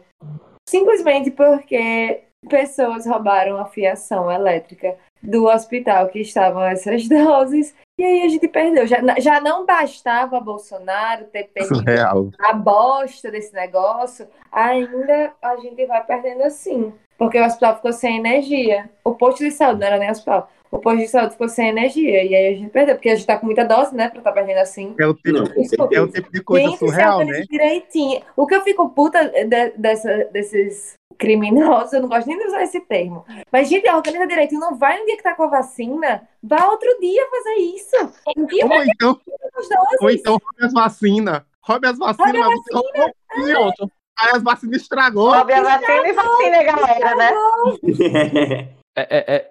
Por que, que não rouba só a fiação de telefone? Tem que roubar a fiação da energia? Não tem o telefone que tá lá, que você não. Você não tem risco de você ser eletrocutado. Você rouba de boa, tipo assim. Sabe, bicho? Porra. E não vai É. roubar do serviço Dicas com do Jader. posto de saúde, cara. Como Do roubar fio. Como rouba fio? Primeiro, escolha a rua que não seja a rua de um posto de saúde. Segundo, que seja fiação telefônica, por favor, tá? Tem cabo de fibra ótica, pô, tipo, na- das internet, roubar isso, vai roubar fio de energia, roubar cobre. Puta que pariu, viu? Complicado. fibra ótica é mais. Sim, gente, o, o meu que diabo é isso? É, pode parecer perseguição, mas Amiga, Minha gente, jamais. É, é, não, eu fico pensando assim, sabe? Não, falando sério mesmo, assim. Eu fico pensando que tipo de falta de organização, de gestão a Prefeitura de Natal tá acontecendo. Tipo assim, a Prefeitura de Natal está acontecendo, tipo, todo tipo e, e, e- e maneira de atrasar a vacinação, de não ter uma, uma política pública que defenda, que defenda a população de, de, de aglomeração, tipo assim, o mínimo das pessoas, dos trabalhadores, sabe?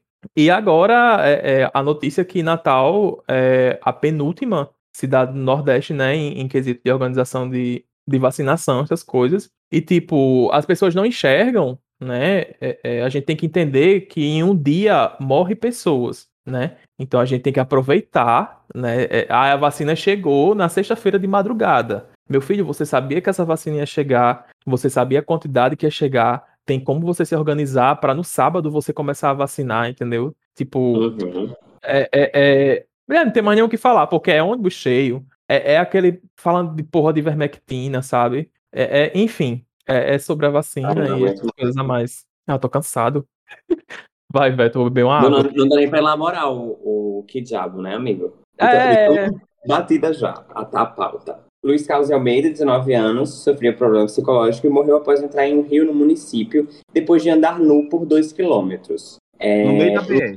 era homossexual e sofria de problemas psicológicos. A tia da vítima explica que após um surto psicótico, ele se despiu e saiu de casa. Luiz chegou a andar nu por cerca de 2 quilômetros, passando pelas principais ruas da cidade. A situação chegou a ser filmada por alguns moradores da cidade e em determinado momento, Luiz Carlos aparece ao lado de uma vi- viatura da Polícia Rodoviária Federal. Segundo a tia dele, mesmo não aparentando estar em boas condições psicológicas, o jovem não foi impedido. Minutos depois, Luiz entrou em um rio da cidade e não foi mais, mais visto. O corpo dele foi encontrado na tarde de sábado. Para a família, Luiz Carlos foi vítima de omissão de socorro e, em seus últimos momentos de vida, ainda foi alvo de piadas e comentários homofóbicos por parte dos moradores do município, como tem no vídeo que mostra que ele está indo pro, pro rio. Eu acho que é um combo, né? É um combo de que diabo é isso, porque É um, é um combo. tem aí, tem aí homofobia que você falou, tem omissão de socorro, mas tem, tem outros aspectos também, né? Esse menosprezo que, que às vezes a gente tem, que a sociedade tem. Quando eu digo a gente, é a sociedade, não tô dizendo que nós cinco, nós quatro. É, por, por doenças mentais e por e, e, e a gente não enxergar é, esses tipos de, enfim, de problemas mentais e desequilíbrios como doenças mesmos e subvalorizar isso ou fazer disso uma piada, né? Porque, pô, se tem vídeo, se o povo saiu gravando o rapaz e, e percebia que ele não estava bem, e mesmo assim resolver fazer piada, gravando e postando no meio, no meio do mundo, né? Enfim, um É. grande pacote de racismo, homofobia e capacitismo, tudo de uma vez só. E eu eu tava agora. pensando, era esse capacitismo. Um combozinho, ainda vem o brinde do milkshake se você quiser. Então, Bom, meu que diabo é isso, para terminar num tom um pouco mais leve, mas sem fugir do assunto. Teve um. Sem fugir do assunto no sentido que sou tatuadora e que todo mundo está reclamando aqui praticamente da mesma coisa que é o país. Um alagoano tatuou a cara do Bolsonaro, vocês viram isso? Não. Enorme, enorme, na coxa, assim, ó, enorme. E pior, a tatuagem ficou excelente, o tatuador é excelente, a tatuagem ficou muito bem feita. Tão bem feita que, embora pareça impossível, ele conseguiu dar uma melhorada na cara de Bolsonaro. Ele fez, assim, uma pele saudável, porque ele tem aquela cara de sapo, assim, né, aquela cara de destruído, aquela cara que mostra que ele, ele sempre fala aquilo, né, que, assim, que a vida dele tá horrível, que ele não queria ser presidente, porque ele não queria trabalhar, enfim. Tudo isso que a gente já sabe, né? Cara. Mas é isso. Eu vou. Eu não vou nem comentar muito sobre a tatuagem em si, porque se deixar eu vou ficar falando muito tempo disso, mas eu acho que eu vou só fechar com um. Vamos lembrar também que a crise é estética, né? Amiga, Acima a crise é, é muito estética. Agora tem uma pergunta pra fazer. A pessoa que, que tatuou a cara do Bolsonaro no- na perna, configura alguma comorbidade? Ele tem alguma, algum, algum tipo de comorbidade pra tomar a vacina? Como a vida- é, o pessoal, é, eu acho que essa é a, a solução que, é, que o pessoal chegou, né, para esse acontecimento foi isso. Ele quis, né, passar esse recibo para conseguir tomar uma vacina, porque só O passa uma laudo, comorbidade. laudo médico. Laudo médico, é. Já chegou alguma vez uma tatuagem, tipo assim, que você fez? Não, pelo amor de Deus, isso eu não faço, não. Tipo assim, nome de namorado. Então, assim, nome, eu acho que eu só tatuei um nome. Eu não sou contra tatuagem de casal, eu sou contra tatuagem de nome. Porque eu acho que quando é um desenho, ou você consegue ressignificar, ou depois você cobre, ou às vezes você nem se importa, mas o nome, o nome tá ali. Eu, na- eu- minha primeira tatuagem, inclusive, é em homenagem aos meus pais, ao meu irmão, e é um desenho baseado nos nomes deles, nos significados dos nomes. Então eu acho que é muito mais interessante você tentar transformar a coisa que você quer numa imagem do que no nome em si. Mas já chegou uma moça, tipo, ah, eu sou noiva há sete anos e quero fazer o nome do meu noivo na virilha, e se por acaso a gente se separar, eu vou botar uma borboleta em cima. Achei Oh, ela bem resolvida, tatuei. Achei que ela bem resolvida, assim, tipo, não, eu quero fazer, eu acho que a gente vai ficar junto. Mas eu sei que, tipo, não é um conto de fadas. E se um dia a gente se separar, eu faço uma cobertura. Então, Então, beleza. Mas se chega, assim, uma menina de 18 anos, namorando há dois meses e dizendo que quer fazer uma tatuagem de casal, aí eu vou sentar com ela e conversar, né? Mas assim, já tatuei casais 20 anos de casamento, 30 anos de casamento, eu acho super legal. E assim, e não é porque a pessoa tá junto há 20, 30 anos que ela não, que ela não vai separar, também tem isso. É, né? tem E tem isso. essa coisa de você só validar quando é muito longo. Mas é por isso que eu acho importante você partir para o desenho para fazer essas homenagens e não para uma coisa escrita. Porque se pá, você até guarda para você. Mas eu tenho uma história que eu amo, eu sempre conto essa história. Não sei nem se vai para o episódio, porque ela pode ser um pouco longa, mas eu vou contar porque eu adoro. Se eu tiver numa mesa de bar assim, e todo mundo quiser ouvir, eu abro os e-mails e eu leio na íntegra, porque é, é ímpar essa história. Que foi a menina, e ela começa no dia 24 de dezembro de 2015, às Eu 9 e amei meia da que noite. tem data. Eu data. Tem, porque eu recebi um pedido de orçamento no Facebook, nove e meia da noite, na ceia de Natal. Eu fiquei tipo, meu Deus, a ceia dessa pessoa deve ser uma bosta, né? Porque ela tá pensando na tatuagem que ela vai fazer. Só que aí, tipo, meu Facebook já mandava uma mensagem automática mandando a pessoa me mandar um e-mail. Aí ela mandou um e-mail, aí tal dia depois vou responder. Aí ela, era ela dizendo que queria fazer aquele coelhinho do desenho animado do Pernalonga, que é uma coelha com, na virilha, na linha do biquíni, com umas patinhas descendo. Com as patinhas descendo, assim, né? Aí eu, tipo, aí eu, caralho, que coisa horrorosa, meu Deus. Eu disse, era... E ela não sabia nem dizer o nome do personagem. Eu disse, caralho, a bicha vai tatuar um personagem que ela não sabe nem quem é. Eu disse, é a Lilica? Aí já comecei a mandar uns logo, eu acho que não vai ficar legal, porque vai precisar ficar grande. E aí, não... você quer que o biquíni cubra? Não vai cobrir. Aí ela mandou uma nude, uma calcinha de renda, assim, vai ser aqui, ó. Aí uma calcinha de renda mostrando um bronze. Com certeza ela não tirou aquela foto pra mim, ela tirou aquela foto para um macho e reciclou. Aí a gente foi conversando, aí ela, não, o coelhinho é, é, é aquele coelhinho, mas não é a Lilica, é aquele coelhinho que parece um ursinho. Aí eu, tela azul. Aí eu descobri que era o quê? Baby Looney Tunes, porque ela disse que queria que a tatuagem dela fosse lúdica e sensual. E eu demorei cinco dias para responder esse e-mail porque eu não queria usar a palavra pedofilia e eu não conseguia. Eu não conseguia. E aí eu, nossa, eu tenho um ranço dessa coisa de Lolita, da mulher que, que faz a mocinha é, inocente para conquistar o cara e que é, vou bicho, um coelhinho de fralda. Aí eu, sorte, que quando ela De falou isso, ela fralda? disse. É, o Baby Looney Tunes tem umas. Ela falou da fralda. fralda. Ela não sei se ela queria de fralda, era só pra exemplificar que eram eles nenéns. Mas ela quer fazer um coelho neném na virilha. Então, os pastéis com as patinhas descendo, né? Aí ela pediu minha opinião profissional, graças a Deus, pediu a opinião profissional. Aí eu fui lá, né? Vários eufemismos, pra não dizer, moça, é, além de ser cafona, né? É, né? Esse fanservice aí pra macho, pra quê? Aí eu disse, mulher, se você quer fazer uma coisa, eu disse, ó, eu acho que se você quer, não acho que vai ficar legal, é, não acho que vai ficar, ela queria que fosse delicado, não acho que vai ficar delicado. É um desenho antigo, é um desenho dos anos 80, tá datado, as patinhas são datadas. Eu acho que é um, um design, você pode pensar em algo melhor. Eu disse, não acho lúdico, não acho sensual, não acho nada, não acho um coelho de fralda sensual. Estou errada? Não estou errada, né? Mas aí, se você, se você quer uma tatuagem sensual nessa região, eu acho que você podia pensar numa temática um pouco mais adulta, como flores. Sim, Aí ela respondeu: nunca vi flor sensual. E eu, tipo, é o órgão sexual da planta? Você já olhou para uma orquídea? Já olhou no meio das suas pernas? É a mesma coisa.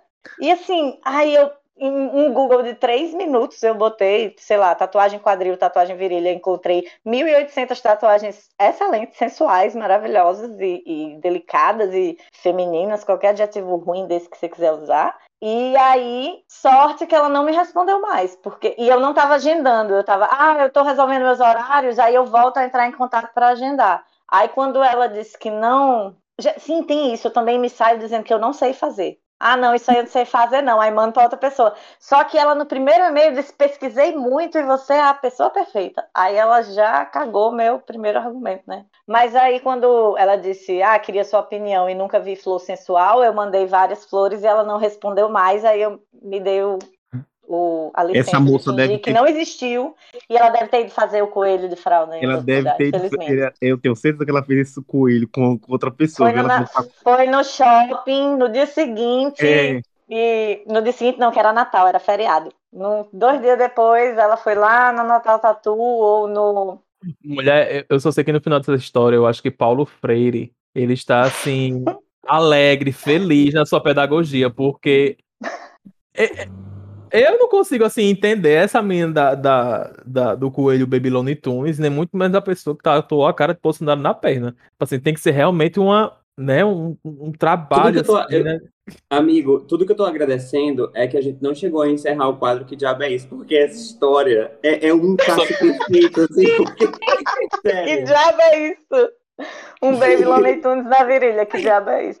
Amor. Olha, eu, eu, eu não queria ser a Warner, de verdade. Nessa hora eu não queria ser a Warner, porque, cara, eu, eu Pra processar a virilha da moça. Ué, eu não sei, eu sinceramente, eu não sei o que foi pior, e se foi a história de Bolsonaro, se foi a história dessa menina. Sendo bem sincero. Embora que a história de Bolsonaro é bem pior, né? Por toda a coisa toda, mas, bicha, Baby Looney Tunes de fralda na virilha, com as patinhas descendo pro, pra chavasca. Aí Era melhor foi uma pimentinha, gente. É, Até a pimentinha Era. era melhor. Até uma pimentinha era mais legal. Porque faz Mulher- algum sentido, né?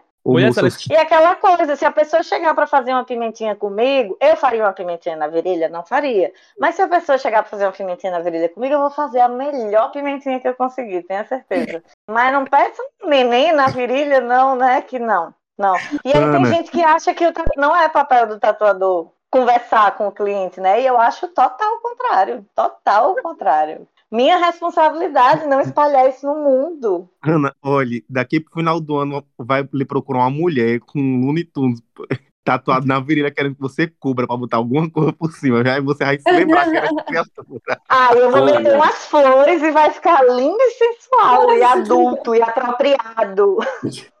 Ana, da próxima vez que chegar um e-mail desse, amiga, é só tu responder, amiga, tem tanto chiclete que tu compra, tem uma figurinha igual, é só você pregar e fazer. Não tem problema. Todinho, ia ficar todinho uma tatuagem de banca. Ai, nada contra, tu é muito fã do Looney Tunes, beleza, faz no braço, bicho, na virilha, não. Gente, ainda tô impactado com isso, não sei como é que eu vou dormir. Foi- a melhor história pra encerrar um que diabo é isso, isso vai pro ar assim, porque. Expondo os clientes, ainda bem que faz tempo e eu não citei nomes, nem detalhes sobre a pessoa. Não, mas isso aí, minha filha, você vendeu o peixão, viu? Porque toda pessoa que for tatuar com você vai saber que você usa o negócio da noção, né? É, é, a Não, eu noção converso bastante. e a pedagogia do oprimido, né? Porque uma pessoa dessa, com certeza, ela tem um- um- uns problemas aí. Eu tinha pensado, que eu tinha pensado em dar o meu que diabo isso, que diabo é isso, as pessoas que chegam no estúdio com uma tatuagem que elas acharam na internet querendo fazer um igual. Você tá pagando um artista pra fazer um trabalho pra você, pra que que você quer uma cópia? A gente tem que discutir isso ainda em 2021. Pois E aí entra no nosso assunto de por que, que o artista potiguar não consegue se sustentar como artista e tem que mudar para São Paulo. Porque em São Paulo, a tatuagem que aqui em Natal eu cobro 350 reais, a, pessoa cobra 800 reais e ninguém diz nada, porque ah, é São Paulo. Ninguém acha um absurdo pagar um 800 reais numa Exato. tatuagem em São Paulo. Olha aí, vocês querem um combo? Que diabo é isso? De uma tatuadora? Temos, viu? Tivemos. Mas corretíssima, viu, Encana? É... Mas vamos para o próximo quadro. Espero que tenha histórias boas de tatuagem. É. De rocha. Rocha, bola. Ei, de rocha, É, galada. de rocha, galada. O meu, o meu de rocha é. Eu, eu não tô aqui nem, nem divagando sobre, sobre resultados, sobre favoritismo, apesar de que poderíamos fazer isso, mas é só o quão emocionante está sendo a apuração das eleições do Peru. Vocês estão acompanhando isso? Faz dois dias, né, amigo? Não tava acompanhando, não. Mas eu não Eu entendi vi nada. alguma coisa hoje, brevemente também, mas eu não tô acompanhando, não. Gente, tipo assim, foi pro segundo turno um candidato da esquerda e um candidata e uma candidata da direita, né? A da direita ela é filha do, do Fujimori, que foi ditador do Peru por 10 anos e tal e tal. Chegou a ser preso por crimes e etc e tudo mais. É, e uma eleição super acirrada. E, tipo assim, no universo de 17 milhões de votos, a diferença entre eles dois, tipo, tá, chegou a estar entre 4, 5 mil votos de diferenças apenas. E tá, a, a operação ainda não acabou, ainda não tá nada certo, né? Agora, o candidato da esquerda, ele tá na frente por 2, por 4, 0,4 pontos percentuais. E tá sendo uma coisa muito emocionante. Está parando todo mundo que gosta, assim, de política latino-americana, não sei o que, não sei o que, tá fervilhando. Eu estou impressionado. Fizeram até montagem da doidinha lá da, da, da Keiko, sendo aquela foto icônica de Aécio com, com o pessoal no apartamento dele, achando que tinha vencido. Aí fizeram a montagem. Suando. Foi, aí fizeram a montagem da cara de Keiko com aquele negócio, porque, elas, porque chegaram a cantar vitória pra ela e tudo mais. Tá, a coisa aí tá, tá emocionante. Bom, Menina, que coisa. E, e por isso que eu não tava entendendo nada, Altair Filho. Da- Eu tava vendo o, o, o negócio todo, só fiquei, gente, o que, que tá acontecendo? É, é porque é uma, eleição, é, é uma eleição importante, né? Porque, tipo assim, tá nesse clima de polarização que toda a América Latina está passando, e representa bastante, porque é um candidato de esquerda contra uma candidata de extrema direita. Então, é uma eleição que, por si só, já chama atenção. Desculpa. O Peru, o Peru ele está vivendo um, um- um período de grande instabilidade política. Os últimos dois, três anos tiveram, sei lá, quatro presidentes diferentes. Então, tudo isso faz com que seja típico, né? E aí, esse acirramento mais ainda faz com que, com que as coisas lá chamem a atenção nesse sentido. Vamos ver aí o que, é que vai acontecer. Gente, o meu, é, o meu de rocha, por sua vez, vai ser uma coisa bem literária. Eu tô lendo um livro que eu tô amando, mas eu não vou indicar esse, eu vou indicar outro da autora, porque eu ainda não acabei. Mas foi um dos livros mais difíceis que eu achei de ler. Assim, não pelo fato, a leitura é muito fluida, mas por serem relatos reais e terem acontecido de forma real e ter sido uma, é uma coisa que ainda é muito mascarada na história. O nome do livro é A Guerra Não Tem Rosto de Mulher. Ele até ganhou, é, acho que ganhou o prêmio. é, essa autora já ganhou o prêmio Nobel de Literatura. Não sei falar o nome dela, tá? Não me perguntem, mas é, joga no Google Guerra Não Tem Rosto de Mulher, porque o nome dela é estrangeiro, tenho dificuldade em uma coisa. Eu não sei se ela é russa, acho que não é russa, mas digo já de onde ela é, mas é simplesmente sobre relatos reais. Ela pegou relatos de mulheres russas que tinham participado da Segunda Guerra Mundial e ela reuniu num livro e é assim chocante porque é, pelo menos quando eu estudei história no colégio, eu não tinha noção que tinha tantas mulheres participando e combatendo, tipo, não só enfermeiras, mas que eram pilotas de avião, que estavam lá no front e que enfim, faziam 300 mil funções e que a gente fica chocado. E agora eu tô lendo dela, as últimas testemunhas, que é sobre crianças que sobreviveram à Segunda Guerra Mundial e relatando, né, é, memórias que tiveram. Então, é um sofrimento gigantesco. Imagina, tipo, crianças que tiveram a infância arrancada e que anos depois, né, elas vão lembrar, relembrar quando querem, né, por óbvio, relembrar as histórias da guerra, mas é, a Guerra no Terror de Mulher é incrível, é tudo. Leiam, é difícil de ler, mas é uma leitura extremamente necessária e que a gente tem que dar voz, né, a quem de fato fez a história, não foi só homens brancos colonizadores que fizeram a história. Tem muitas outras pessoas também aí envolvidas, inclusive mulheres e crianças. Mas é isso a minha indicação. Arrasou, amiga. Sou eu. Eu aqui. eu aqui no meu divaneio. É... Gente, a minha. Meu de Rocha Galado vai para uma série que eu terminei de assistir as duas temporadas. Não é um drama coreano. Dessa vez não é um drama coreano. Ah! é, que eu estou assistindo um, é quando acabar ele eu digo se prestou ou não. Mas é a série Ragnarok, do, da Netflix. É uma série norueguesa. Ai, adoro, adoro. É, só que é produzida pela Netflix. E é uma história super atual. Tipo assim, não, não atual, né? É a história dos deuses nórdicos, né? Thor, Loki, Odin, aquela coisa toda. É passada na Noruega hoje. Eles deram um jeito de fazer isso. E por mais que não seja uma coisa tipo assim, não tem aquela ideia de Thor, pá, daquela coisa toda, sabe? Aquele homenzão assim, aquela coisa Marvel, não, sabe? Tipo, realmente eles trouxeram é, é, todas aquelas coisas norueguesas mesmo, né? É, é, de hoje, junto com essa história. É um pouco confuso, falando é um pouco confuso. Até o início dela é um pouco confuso também.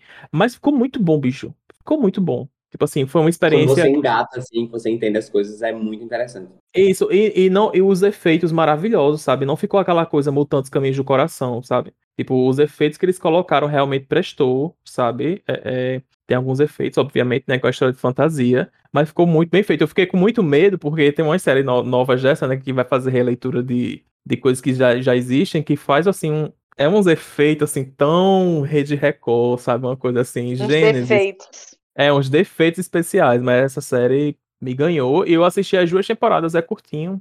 É, dei, um, dei uma olhada nisso. Agora sou eu. Eu vou pegar um gancho de série também, porque eu ia indicar uma que eu maratonei esse final de semana, da Amazon Prime, que se chama Dom. É, Dom conta a história de um bandido, que era conhecido como Bandido Gato, no Rio de Janeiro. É uma série brasileira, tá? Suporte à, à cultura local. É, Pedro Dom, o nome dele era o Bandido Gato. Ele aterrorizou as casas da alta sociedade, assim, do Rio de Janeiro, nos anos 2000. Ele usava o... o...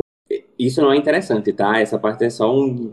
o plus da, da série. Ele usava o racismo estru- estrutural ao favor, ao favor dele para entrar nos locais de, de alta sociedade, barbarizar lá, roubar todo mundo e fazer o dele. Sendo que a série vai muito além de- do que contar a história dele. Na verdade, é, depois que eu assisti, é, eu percebi que ele só era o personagem que ia dar, que, que ia mostrar os caminhos da narrativa pra gente, porque ela levanta uma questão sobre a guerra, a guerra às drogas e, e o papel da polícia nessa violência toda e como é uma via de, de mão dupla em relação à violência, sempre vai acabar como violência, sempre vai acabar a gente morrendo. E eles expõem muito é, esse fato, porque a série acompanha o fato do pai do Dom ele querer tirar o filho da droga e não conseguir, do, do mundo, do mundo do tráfico e tudo mais, não conseguir. Então acaba que a narrativa se volta muito para ele. Depois você conhece a história do passado do pai, que também se envolveu com coisa na política, e o, e o episódio começa exatamente na ditadura militar, explicando como é que começou essa guerra, essa guerra às drogas, que se torna mais um, um assassinato de corpos negros. E isso é muito exposto na série, eu achei incrível que, que eles abordaram dessa forma, sabe? Amiga, eu tô doida pra assistir essa série. Doida, doida, doida. Eu gostei, amiga, eu gostei bastante. Bom, minha vez, né? O meu de rocha, já que eu não queria repetir um pitaco, porque Altair já deu esse pitaco, é o podcast Se Não Vejamos, de Daniel Eusébio, que por um acaso é meu marido. Mas eu vim reforçar o de Rocha porque o próximo episódio é sobre o Nordeste na arte nordestina do século XXI. E acho que tem tudo a ver com isso que a gente estava falando aqui. Inclusive, estou curiosíssima, porque eu não sei o que ele vai falar. Ele fica escrevendo o roteiro e gravando aqui trancado no, no escritório dele, que eu estou aqui agora. E tô curiosa, quero ouvir aí esse episódio. Então fica aí o reforço. E mais uma vez o reforço do que o Veto falou, né? Vamos apoiar a produção de, de tudo que a gente faz aqui, inclusive de podcasts. Então, quem Vamos! apoia, como o Altair falou mesmo, quem apoia a Ginga com Tapioca é obrigado a ir lá ouvir. Exatamente. Está Aqui é- intimado. A gente dá Está intimado. Então, intimados. E, eu acho bastante interessante do. é, eu falei com o Daniel que ia escutar e, e passar um feedback pra ele. É, e ele realmente, tipo assim, ele, não, é um projeto muito é, experimental, tal e tal. Eu digo, experimental o quê, homem? Tipo, tá ótimo. Pare com isso, tá, tá todo mundo. Né, o pessoal que escuta, eu vejo o pessoal comentando e, e é muito bom ver isso. É, eu fico bastante feliz. É, e então, vamos para o próximo quadro, né? O Pitaco. Um top.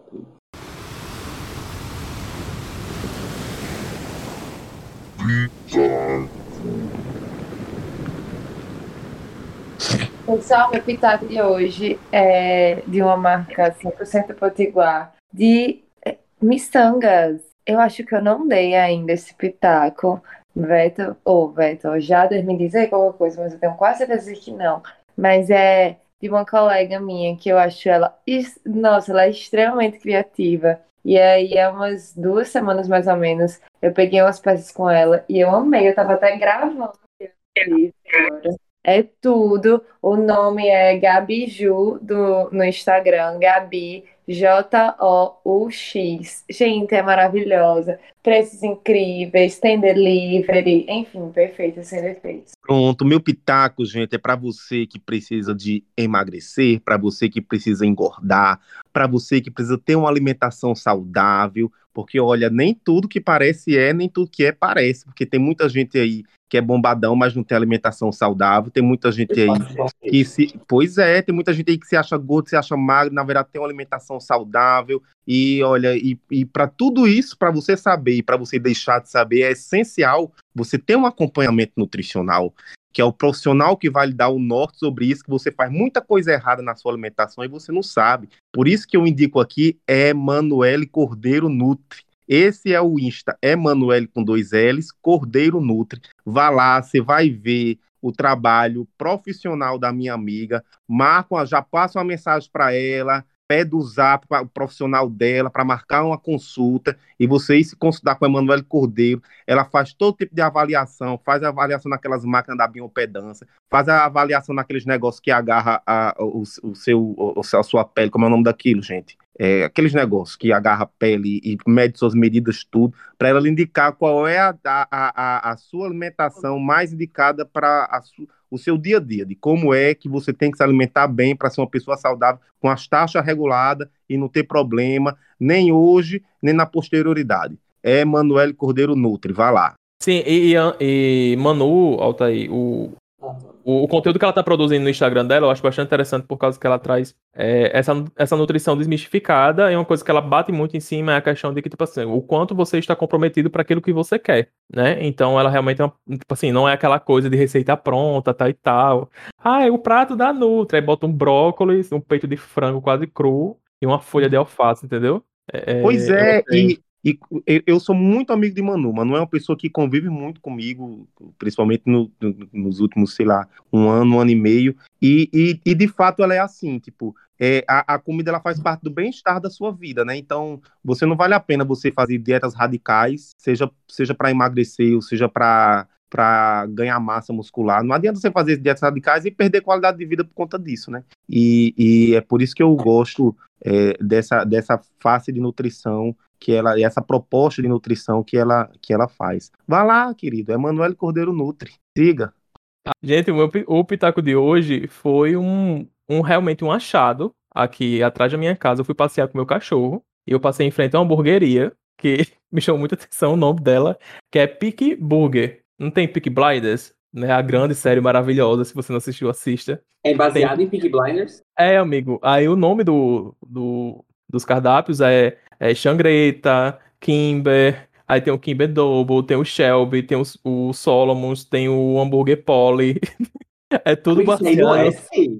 Não, amigo, pelo amor de Deus, fica aqui na Avenida Caraú, em Ah, frente. falou atrás de casa. a- amigo, atrás da minha casa não é os cabaré, não, você me respeite. Os cabaré é mais aqui pro lado. É, É do lado, né, Jada? é, não vou nem falar muito, não, porra, achar minha casa. Achar que Chega lá no cabaré é minha casa. Sim, gente, mas voltando. Fica do lado da Escola Mundial, é, do Colégio Mundial, ali na, na Avenida Caraú, que é a rua da, da área de lazer do Panatis, né? E me chamou muita atenção. Eu não pedi ainda, a cara é muito boa e o conceito pra mim foi o melhor, por causa que lá é tudo preto, parecendo realmente a série é, do Peaky Blinders. É, o, o ambiente ficou todo assim, né? Eles tão, tem uma parte que fica assim na calçada, que é a céu aberta e tal, estão cumprindo as coisas. E também tem o, o, o delivery, o qual eu vou pedir, mas eu já gostei já pelo conceito, pela coisa toda, e aqui pertinho. Gente, o meu, meu pitaco de hoje vai ser, vai ser dois em um, porque é a campanha I Love Them, da, da Luísa Vende com a Mari Medeiros Design.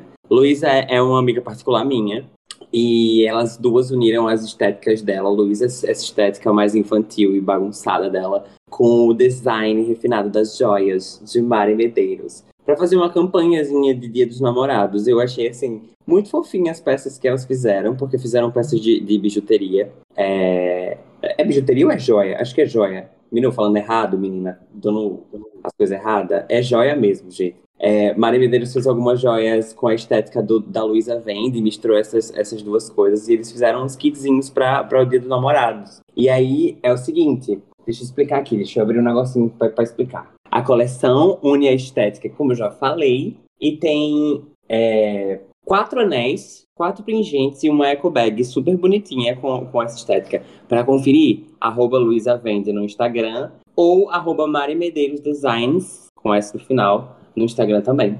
Eu acho um tudo. Minha vez.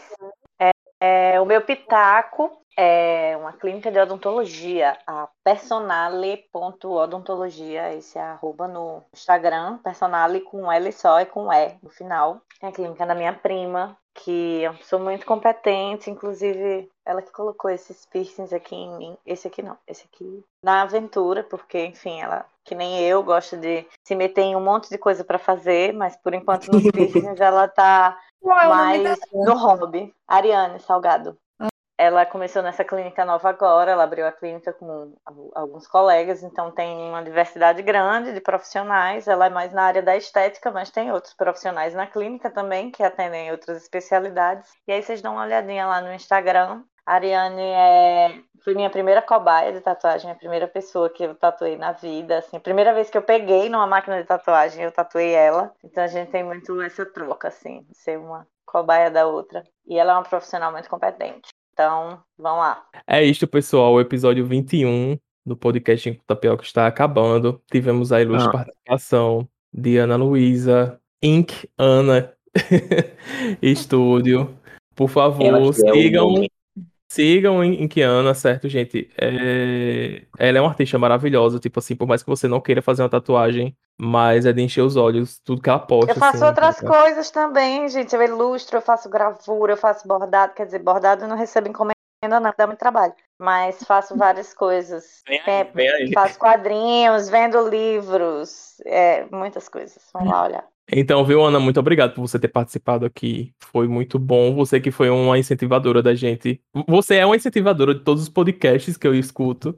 E foi incentiv- é uma incentivadora da gente também. Então, é um prazer ter, trazer você aqui. Espero que seja a primeira visita de muitas. Né? Eu acho que dá para fazer um episódio só sobre tatuagens bizarras. Ai, ia ser Dá. tudo! Ai, eu assim, quero! Eu Eu quero! Mas- agradeço o convite. Se vocês quiserem fazer o episódio para falar de tatuagem, pode me chamar, que eu adoro. Tenho muitas histórias, tem muitas histórias boas também. Eu ia até falar, né? Eu ia dar um, um, vai fazer um de panelada. rocha. É o quê? A gente fazer uma panelada só de, de tatuagem. É, pode ser, pode ser. Eu ia tá- dar até um, um, um de rocha positivo também, para não, para não ficar também só o- o- nas histórias das, das tatuagens bizarras. Mas a gente guarda, vamos guardar um episódio só para as histórias de tatuagem, acho legal. Porque tem as histórias bizarras, mas tem umas histórias muito lindas também, tem umas histórias muito massas. Ah, então ótimo, viu? Então já fica esse convite. Muito, muito, muito obrigado por você estar aqui. Pode chamar. É, enriqueceu bastante aqui o, a conversa de hoje. É, e é isso, gente. Se você não segue o Gin com Tapioca, mais uma vez, repetindo, sempre falo isso todas as vezes, é, todos os episódios é, falo isso. Conversa com a gente, fala o que foi que você achou, tá bom?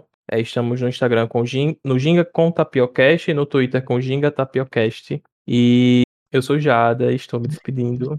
É isso vocês- aí, galera. Foi ótima essa conversa. Um prazer conhecê-la, Ana, verdadeiramente agora, não só se barrando nos cantos.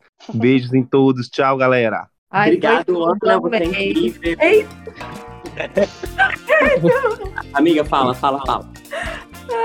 Achei tudo, já quero marcar outra tatuagem também. Já tô pensando aí, já vou falar com você, Ana. Amei demais. Espero que seja nosso primeiro encontro de muitos. Beijão, gente. E é isso, galera. Ana, muito obrigado. Você é maravilhosa. Esse, esse episódio ficou maravilhoso, incrível, por causa da sua presença. Porque esse- nós, nós quatro aqui foi só pra enfeitar. Mas é isso, galera. Obrigado por assistirem até aqui. E, gente, não tenho mais o que falar, não. Preencham qualquer coisa aqui. Essa... Amigo, bota a música logo, que eu não. Tchau, gente. Vamos lá. Tatuem com mulheres!